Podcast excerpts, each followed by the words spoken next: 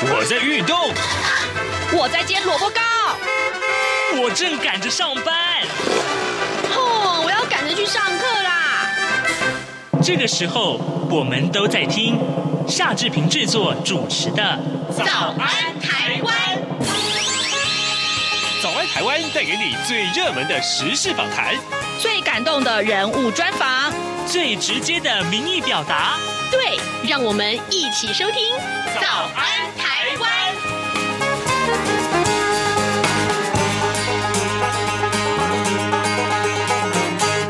早安，台湾！我是夏志平。今天是二零二一年的二月二十四号，星期三。呃，在从上个月开始啊，中央广播电台的早安台湾节目为您推出了一个新的单元，那就是呢，我们希望在每个月的，也许是接近结束的这个呃下旬的时候呢，可以跟美国之音来连线了。我们上个月跟美国之音 VOA 啊的主播黄耀义连线，那么今天我们仍然要跟耀义啊一块来讨论。有关于呃美国新任的这一位总统拜登，他就任一个月了，呃就任一个月来，其实我们看到了很多很多的措施，还有很多的作为。我们要请耀义跟大家一块儿分享，待会儿要跟他现场连线。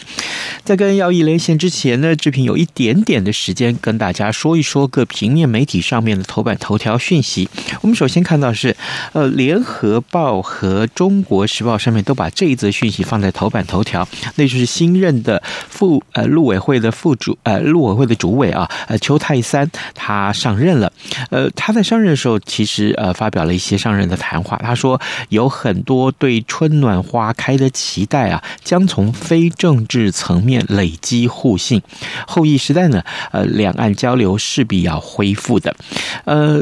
我们看到联合报的内文是这样提到的，新任的陆委会主委邱太三昨天走马上任了，他表示呢后疫情时代两岸交流情势。呃，必会恢复。那么这段期间也有很多对两岸未来能够春暖花开的期待。邱太三昨天多次提及“务实”两个字，并且称呢，蔡英文总统只是在后疫情时代呢，要事先准备两岸未来可能恢复交流及人民往来，希望从非政治的层面呢，例如经济了、社会了、文化的交流啊，来提升累积彼此的。互信。不过呢，昨天晚上截稿之前呢，就是录呃联合报截稿之前，那么大陆官方没有回应邱泰三的说法。大陆国台办今天会举行春节之后的第一次记者会，也会有正式的回应。邱泰三说呢，他将会秉持总统的指示，在坚定国家主权和台湾民主的原则之下，后疫情时代的两岸交流啊，势必要恢复的。那么如何健康有序的推动呢？是两岸人民共同的期待。那那么，呃，这个《中国时报》当然也是把这一则呃讯息作为头版头条。另外，我们看到的是《自由时报》头版头啊，这 AI 大数据建功，怎么回事呢？就要对抗新冠肺炎效力强三十倍。内文是这样提到的：交通呃，阳明交通大学啊，跟跨校学研团队锁定了新冠肺炎就 COVID-19 的研究就要新用。那么，透过 AI 跟大数据的比对，超过五万笔五万笔的这个呃药物资讯啊，再加上细胞和动物实验。成功的筛选出了四种具有疗效的药物，其中一款对抗发炎药物啊，呃，甚至于比目前热门用药韦德西呃瑞德西韦啊的这个疗效还要强上三十倍呢。那么成果发表在这个国际期刊《奈米》领域啊，将会有助于研制抗新冠肺炎的这个呃新药。那么呃，阳明交大生物科技学院的院长杨进他说呢，师生团队跟台大、中研院、中兴还有国防医学院等呃跨校合作，锁定了呃新冠肺炎执行 AI 跟大数据的比对，将呃新冠肺炎的病毒影响人体的蛋白质的情况跟药物资料库比对啊来匹配。那么从超过五万种的旧药里面，天然物中去筛选啊，初步找到了十五种啊可以可能啊具有这个疗效的药物。这也是今天《自由时报》上面的头版头条讯息。那么，《苹果日报》则是呃锁锁定在一个呃台铁误撞自家人的一个车祸上面，造成了二死一伤这样的事件。现在时间是早晨的七点零五分十秒了，我们先进一段广告，广告过后马上就回到节目的现场来。新冠肺炎疫情来势汹汹，要怎么办？别担心，只要确实的勤洗手，就能有效防范哦。对对对，洗手口诀我都记住了，要内外夹攻大力丸，彻底清洁手掌、手背、指背、指缝，还有大拇指跟手腕。最重要的是，整个过程要搓洗四十到六十秒，才算是有效的洗手哦。RTI 中央广播电台跟你一起守护健康。早安，台湾，你正吃着什么样的早餐？吐司加火腿蛋，咬一口，然后收听中央广播电台。早安现场。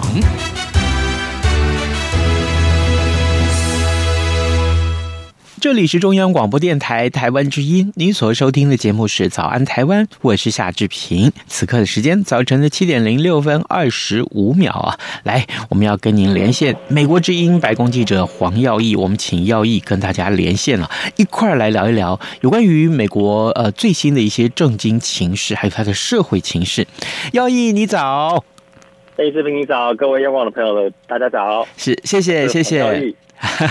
谢谢您再度跟我们的连线啊，耀义啊，首首首先我们来看到这这个很重要的这这个呃美国总统啊，他拜登他已经上任一个月了啊，超过一个月，那他的作为还是全球媒体的焦点呢。我们首先要请耀一为我们大家汇整一下，拜登上任以来啊，在对抗疫情也好，或是啊振兴经济啊，甚至于在平权的政策上面有哪些重要的施政作为，还有谈话。是的，我们知道呢，当然拜登总统他上任执政满月，他都不断的强调，几乎每天都会说个两三次，就是执政的施政要务就是对抗新冠疫情。那我们知道，美国的新冠疫情虽然现在有渐渐的好转，但是还是其实很严重。我们刚才在二月二十号星期一呢，才刚突破五十万人染疫死亡，那所以这个是非常严重的。因为在去年疫情刚开始的时候，那个时候还是川普总统的期间的时候，那时候公共卫生专家预估。如果说，呃，最最最糟的情况可能是二十四万人，结果呢，现在已经突破五十万人，已经两倍不止了。那所以拜登一直把这个防疫跟抗疫作为他的一个施政的要点。那他在这执政满意的时候，他有特别来回顾跟展望他的新冠防疫的政策。他就强调说，本届政府是视这个防治疫情首先要务。那么他现在正在迈向，而且要超越他原本所说上任百日之内要接种一亿剂疫苗的目标。那他说现在应该是可以超过这个目标了。嗯，那么他说呢，他上任以来已经增加了疫苗的供应量超过百分之五十。那么呢，从之前这个他交接之前呢，这个川普政府的时候是平均一天只有八十九万两千剂的疫苗接种，现在他已经是平均一天有一百七十万剂给人接种了。那么还预计呢，在七月底之前会有全足够的剂量供给。三亿的美国人来接种这个新冠疫苗，所以希望呢能够赶快的把疫情控制住，那么经济就可以赶快复苏。那所以当然美国的经济也当然就是它这个重点了，因为美国经济就是受到疫情的冲击，嗯，才会说在去年的时候股市什么大跌啊，大家都很多失业率飙高这样子。所以拜登现在推出所谓高达一点九兆美元的叫做美国救援方案，叫做 American Rescue Plan。当中呢，除了包括各种对抗疫情的措施的经费，包括像扩大病毒检测啊，为民众接种疫苗等等，也要帮助受冲击的中小企业，还有呢，因为这个疫情失业的民众，保证他们不会被房东赶走等等。那么还是另外还是说要每给每个个人一千四百块美金的纾困金，那希望能够双管齐下，一方面呢来对抗疫情，一方面呢振兴经济，这样可以把这个内政给做好。那另外一方面，在一些平权还有移民的政策方面呢，其实拜登总统在一月二十号上任那一天，他就马上宣布了说他的一个新的移民改革的政策，叫做二零二一美国公民法。那么美国的国会呢，就在上个礼拜已经正式把它提出了啊，在国会当中提出。那么拜拜登这个美国公民法是说呢，如果你是在二零二一年一月一号之前已经在美国境内的非法移民，在符合各种条件之后，你有可能。可以在八年之后取得美国的居留身份，那么这是一个非常野心非常大的一个移民政策，整个大大幅度的改革。那么此外呢，平均方面，我们看拜登在一月二十号就签署了四项行政命令，特别来帮助美国境内的黑人，就是非洲裔美国人、拉丁美国人、印第安人，还有亚太裔美国人对抗种族歧视。尤其我们知道呢，过去我们也看到。上个礼拜好几天，这个因为很多人说这个病毒是什么中国来的啊，中国病毒啊，嗯、所以呢，看到很多的亚裔美国人，尤其是老年人，走在路上莫名其妙被人家打，被人家推，所以呢，拜登就说一定要对抗种族歧视。那另外就是最后一个讲，就是二月十九号呢，民主党的国会众议员叫做 David Cicilline，他在国会当中提出了同志平权法案，叫做平等法，那么是要保障。确保同志呢，在各个方面，包括在职场方面呢，都要能够不受到歧视，并且不会说随便就被老板 fire 掉，因为你是同志这样。嗯。那拜登在当天就发出声明说，他全力支持这个法案。那么也说呢，他上任第一天也签了行政命令来对抗基于性别认同还有性取向的歧视。是。所以我看出来了，拜登总统在上任这个满月的期间，在内政方面呢，已经针对这很多不同的方面。做了很多的事情，是哎，呃，这个呃，要为我们汇整相当的简要，而且呢，更重要的是，我们在我们刚刚这简短几分几分钟的一些分享，就可以看得出来，这一个多月以来啊，拜登上任之后，其实有很多很多的作为。呃，另外我们有一个重点，其实锁定美中台三方关系啊。美国国务卿啊布林肯他曾经说，川普时代对抗中国的观念是对的，但是呢，他的政策是有偏差的。那正好啊，这两天在呃台湾。的媒体上面，呃，中国外长外长啊，呃，王毅他的一些谈话也做到了头版头条。那么，当然，呃，王毅的谈话很多，内容很多啊。那其中有一个部分是跟台湾有关的，他是希望啊，呃，这个美国停止纵容台独分裂势力。呃，王毅的谈话其实也获得了美国国务院的回应。我首先要请教呃，耀毅啊，国务院的回应是什么？那有关于美中台三方的关系啊，拜登新政府大致上是抱持什么样的原则去对待的？是那个王毅刚才的说法，您已经呃讲了嘛？是，我就讲一下拜呃不是这个拜登政府美国国务院发言人这个 Ned Price 的回应的说法，就是直接。再批评中国回去，他就说呢，中国你是持续在掠夺性经济的这个政策啊，透明度也不足啊，嗯。不遵守国际协议啊，压迫普世人权，等于说呢，在这方面呢，这个拜登政府在立场上面也是站得很强硬，就是我也没有要退让的意思。那么整个来说呢，我们现在看到这个拜登政府其实对台湾依然是保持非常友善的一个态度，包括像我们前两天在看到这个白宫的经济委员会的主席 Brian Deese 就亲自写信给台湾的经济部长王美花来感谢台湾在车用晶片上面的协助。嗯，那这个也表示台美台之间其实，在经济经贸方面，就是深度的交流是会一直持续下去的，甚至像这样子的一个白宫官员与台湾的内阁官员之间的一个这样子直接交流呢，也是正在发生的。那么呢，拜登总统他在跟这个中国国家主席习近平之前通电话的时候，我们知道他是在几乎快要上任满一个月之后。才打给习近平，那呃，他就后来他自己有讲说，他跟习近平讲电话的时候呢，就已经有把人权、新疆、香港、台湾都提出来跟他讲。嗯，而且呢，我们也知道，现在一个月以来，不管是美国国务卿、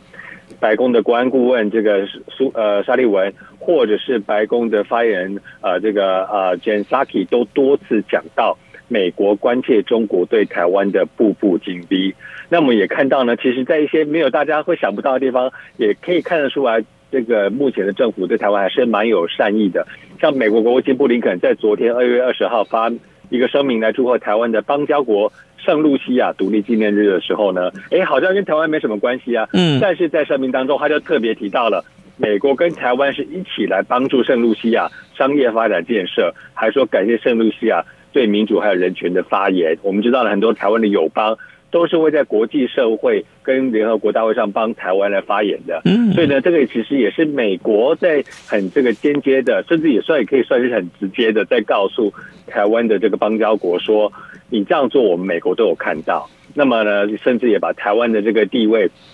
直接提升放到美国国务院的正式声明当中，所以看得出来本身是对台湾还蛮友善的。那另外值得一点可以提的一点是说呢，我们知道。呃，美国的这个民主党本身其实他们是想要推动全民健保的。嗯，那呃，美国本身是没有一个，虽然有这个奥巴马，所谓叫做奥巴马医保这个东西，可负担保险，但它并不是全民健保，它只是扩大了让更多人可以获得医疗保险。那么我们知道，像这个呃，美国的参议员呢，这个 Bernie Sanders 三人参议员呢，去年在台湾防疫很有成的时候，还特别在他的推特上赞扬台湾在全民健保。在防堵疫情方面所产生的成效，那现在这个拜登他也这个他的政府里面呢，呃，也有很多是支持这样子的一个想法的人，所以相信呢，未来如果说美台关系继续保持友善。或许在全民健保方面呢，美台之间可以有一些交流。嗯，好的，各位听众，今天早上志平为您连线访问美国之音白宫记者黄耀毅啊，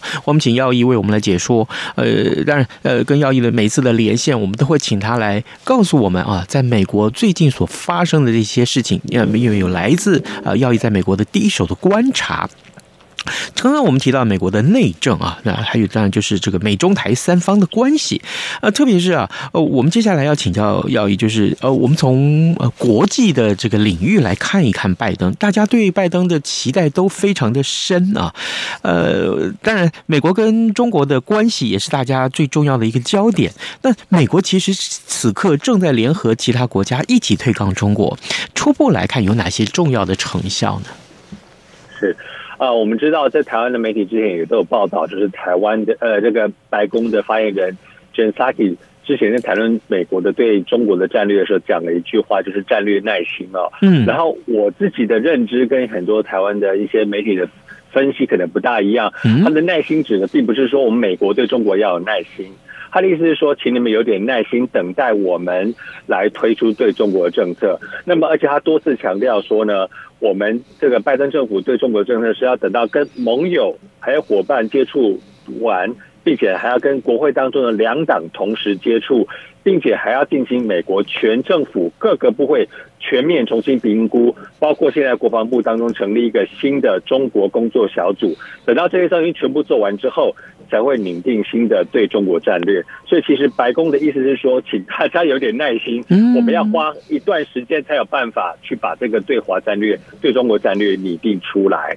那么呃，甚至我们刚刚讲到说，这个要联合国际的盟友，我们知道拜登这种多次，他毕竟在跟欧洲、在跟其他国家的呃领导人通话的记录当中，白宫发出的通话记录当中。都有提到说，哎，我们提了谈了这些、这些、这些、这些，还有谈了中国。嗯，那么甚至像是今天，就是现在刚刚正在发生，我跟你讲话就正在发生这个，呃，二月二十三号，拜登跟加拿大总理这个呃 Justin Trudeau，他们还有双边的那个官员正在举办他上任之后的第一次双边会谈。那么在这个双边会谈之前，拜登自己就已经这个爆料了，他就说我们两个人会谈中国。嗯，所以你可以看得出来呢，跟美国跟加拿大也谈中国，所以。果然是这个拜登政府现在就是要靠着跟各个盟友在谈论如何在因应中国，不管是在外交、经济、人权方面各方面要怎么样来应应。那当然跟中国谈到一个非常重要的一个一个方向呢，除了这些刚才我讲到外交、经济、贸易、人群之外呢，就是新冠病毒的疫情。嗯，那白宫这边呢，白宫的国安顾问苏立文已经公开表示质疑。世界卫生组织派到中国的专家团的调查报告的结论，那白宫发言人 Jen Psaki 呢又多次讲，今天又再讲一次，嗯，他说呢，这个中国在资讯分享方面是欠缺的，嗯，美国没有看到建构世卫组织报告的基础的呃这些资料，也质疑达成结论的过程，美国一定要把此事查得水落石出。那么对于所谓的病毒是从武汉的病毒研究所流出来的说法呢，嗯，今天这个白宫发言人也说，美国支持强烈的调查。还要来把美国派驻在北京大使馆当中的人员都要补齐，来确定美国在中国的当地有耳目。哦、呃，听耳目这两个字好像听起来有点恐怖，但他的确是用美国的 eyes and ears 用英文字这两个字来讲的，就是说我当地我要去直接去看，监听到底中国是在做什么事情。那而且还在被质疑是说呢，这个美国的这个一些医疗的呃，像美国的国家卫生院 NIH 的一些经费研究经费共享的时候，是不是也有留给这个呃过去有给武汉的病毒研究所？那么今天白宫发言人 Jen Psaki 就很明白的说，目前我们拜登政府没有打算提供经费给武汉的病毒研究所，嗯、所以看得出来呢，在这一方面，呃，强硬的态度还是。目前还是立在那个地方。那拜登呢？他们所说的所谓战略的耐心，就是说希望大家有耐心等待。等我跟盟、跟各国盟友、跟国会当中大家都瞧好之后，还有进行包括国防部的国防军事的这个战略的分析之后，我才来公布我对中国的战略。嗯，事实上，呃，拜登能寻求到的这些盟友也不虞匮乏呀。对不对？对对 对，蛮多人对中国都蛮是有意见的，这样。对，没错。好，这个除了跟中国的关系之外啊，另外我们看到，呃，过去我们在跟其他学者的访谈里面看到，呃，美国在中中东的情势的经营上面，其实是有一些成效的。我们说特别指的是这个川普时代啊。那么，如果今天我们现在持续来再来看中东的情势的话，呃，要以我想请教你，嗯，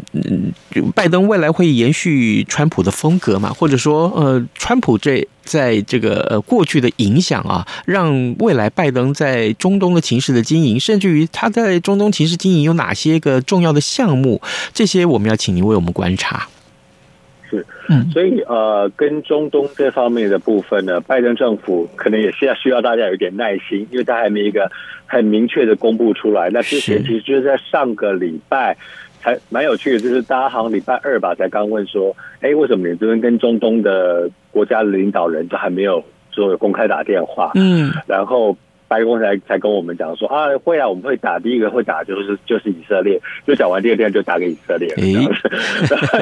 呃，所以这也是蛮，可是这也是一个蛮值得观察的，是因为。以色列总理这个内塔尼亚胡呢，我们知道他跟川普其实两个非常麻吉，嗯，然后呃，也川普在他的任内也把这个美国的驻以色列大使馆从特拉维夫搬到耶路撒冷，那这个其实是非常争议的，当时一个非常争议的行为，那当然也是表示他对内塔尼亚胡的支持。后来内塔尼亚胡在在在这个。竞选连任的时候，川普还公开支持他，这也是非常不寻常的。说你怎么去公开支持，好像干预其他国家的选举一样，公开说支持某一个人这样子。嗯，那啊、呃，所以内塔尼亚胡应该基本上来讲，应该是对川普总统是非常非常的好的。但是在拜登呃，就是美国去年的十一月的投票日结束之后，才过五天吧，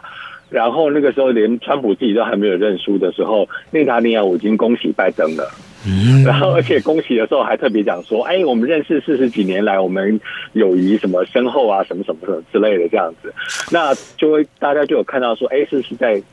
以色列这边是不是有点风向也在变的这样子？那当然他也是希望说可以跟拜登政府有好的这个友好的一个方面。嗯，那拜登也是等了大概上任将近快一个月才打给内塔尼亚胡，表示也是有他这边的一些算盘在打。那啊，所以以色列这边是目前比较看得明确已经接触的中东的领导人。另外一个就是我们当然看到从这两天开始发生，就是拜登政府说我们要回到伊朗核协议。嗯，啊，就之前之前是大家花了很长的时间，呃，包括美国、这个中国、俄罗斯、欧洲各国，大家中东的其他的国家，大家一起努力下来，才谈了好几年，好不容易谈出来的一个核协议。对，就川普总统上任的时候，马上就撕毁了。然后撕毁之后，伊朗就说：“那你不遵守，你美国不遵守，那我干嘛要遵守？”他就说：“那我也要开始发展我的核武这样子。”那呃，所以目前拜登政府在伊朗这一方面是释释出善意，说我们来谈，看我们能不能回到我之前的协议。但是呢，伊朗现在就是比较强硬了，他就说，在川普的任内里帮我施加好多好多的制裁，然后现在我要求你先把制裁给。去除掉，嗯，那我才能够开始来跟你谈。那就在今天呢，其实呃，二月二十三号，美国国务院发言人 Ned Price 才刚刚说了，他觉得伊朗不要那么强硬。他说，你现在这个样子的走法，其实你是走向错误的道路。哦、那对他其实是在告诉伊朗说，嗯，其实我们美国现在我们想要跟你谈。那呃，希望你就可以说平心静气的，不要把以前的事情拿出来说，好像你哪边不爽。那我们现在就开始来谈，看我们能不能够说再谈出一个好的结论。所以目前在当然在中东局势最大的这两个部分，当然是以色列跟伊朗这方面，拜登政府是这样子的表态。那另外一个值得提的是，我们大家都很印象深刻，就是沙乌地阿拉伯，之前就是有一个美国的呃记者，他是画的。呃，那个他在沙在土耳其的沙乌地阿拉伯的大使馆当中被杀的事情，那时候是说很恐怖嘛，还说好像是有情报单位认为说可能有被分尸的嫌疑这样子。嗯，然后那个时候，川普政府有点轻轻重重去轻轻放下的感觉啊。那川普自己也坦白讲说，因为他都跟我们买军火，我们也不可以对他们太严格这样子。那但是在这一届，拜登上个礼拜有曾经讲过。白宫发言人跟国务院都有讲，就是说人权还是非常重要。那甚至的拜登的这个国安团队的这个呃国呃国家情报总监的人呢，就有讲说将会解密当时这个记者被杀害的呃一些机密资料。所以呢，在这个方面的话，相信拜登方面还是会采取以人权为主的一个外交政策。嗯那在这方面，他们不会去做是说一个象征新闻自由的记者被你杀害。这样的事情呢，我想拜登政府是会把它拿来当做外交政策上面的优先的一个做法。是，是要以最后我耽误您一分钟的时间，不好意思啊。这个呃，美国这之前的这个气候的问题困扰了大家很久，我知道，因为说很多朋友住在美国，每个人叫苦连天啊。呃，这两天情况如何呢？下雪的问题。对，这个下雪其实我们知道，大家那新闻主要是看到德州那边下雪的很惨哦。对，但其实它是。影响到了好多州，像我有这个朋友是住在美国西部、西北部的奥瑞冈州，那连那边都受到影响。哇！然后，对，就是当然是在德州那边，主要是因为你北部的州大家比较像我们美呃华盛顿地区这边，其实也下雪下很大，但是因为大家习惯了，你就比较不会有灾情出现，因为你知道怎么去防范。嗯。但是像在南部的州，特别是像德州呢，他们整个是没有去因应这样。寒冷气候的一个想法哦，那但是，所以这也是德州的现在他们要重新去考虑的。很多人敦促德州的政治人物，包括他们的州长阿伯特，你要去考虑所谓的气候变迁，嗯，你要去考虑气候变迁带来的极端气候，因为像台湾也是因应极端气候，每次，诶，以前没有这么大的豪大雨造成山洪。爆发物之类的，现在就要去学会去防范了。那你德州也是一样啊？你觉得自己天气很热，你觉得你产油产天然气，但是你看这次因为极端的气候导致了你的这个大停电，大停电之后就导致水管都破裂，大家缺水。嗯，那甚至现在已经五十几个、五十八人死亡了吧？对。那更遑论你在这样的情况之下，你要怎么去防疫？你的新冠病毒，大家说让我们挤挤在一起取暖，那可是你看你这样子。病毒不是更容易流窜吗？嗯，对。所以说，呃，这个部分是大家敦促德州方面要去做的。但是，当然我们知道，德州是一个他们的民风比较跟别的地方不一样的地方的一个州，他们很崇尚个人的自由。德州州长呢，我们知道他也就是说，哎。还有之前的前任的德州州长，这个也是美国的前能源部长，这呃 Perry 就讲佩里，他就讲说，他说我们德州人宁愿停电四天，也不要让政府来管我们要做什么事情，不要让联邦政府插手我们的政策。那所以如果真的是这样想法的话呢，那就是大家是期待是说，你德州还是要有办法，为了人民着想，为了大家的生活着想，你要投资在未往未来来看。投资你的电力的设备，投资你因应极端气候的这个的做法，那当然它是有一定程度的困难了。尤其像说他们的一些政治人物，可能在根本不承认气候变化、气候变迁是真的，或者是认为我们看到德州的州长阿伯特呢，之前在大庭上礼拜大停电的时候，他就说啊，这是因为你们这些用太阳能、用风电造成的啊。他对他就觉得说，因为你风电、风电这个发发电机呢，你在风雪的时候就没办法运转，嗯，所以就是因为你因为这样子造成的。哦、但是大家说，其实你风电跟可再生能源才占百分之二十，大停电一定是你的天然气跟你的煤炭跟其核能等等的也受到影响，才会大停电。那所以呢，这个当然就是。德州人要去改变他们的想法，才有办法来因应未来的极端气候，是这样。好的，好，各位听众，今天早上志平非常荣幸能够再度跟您连线美国之音白宫记者黄耀义，我们请耀义为我们解说了很多有关于美国的现况，还有重要的一些呃拜登总统上任之后的一些新的作为，还有他的谈话。我们非常谢谢耀义给我们这么丰富的分享，耀义谢谢你，谢谢，谢谢志平，拜拜，拜拜。好的啊，那么在今天节目也到了尾声啊，志平就跟您说拜拜，咱们节目就明天再见喽。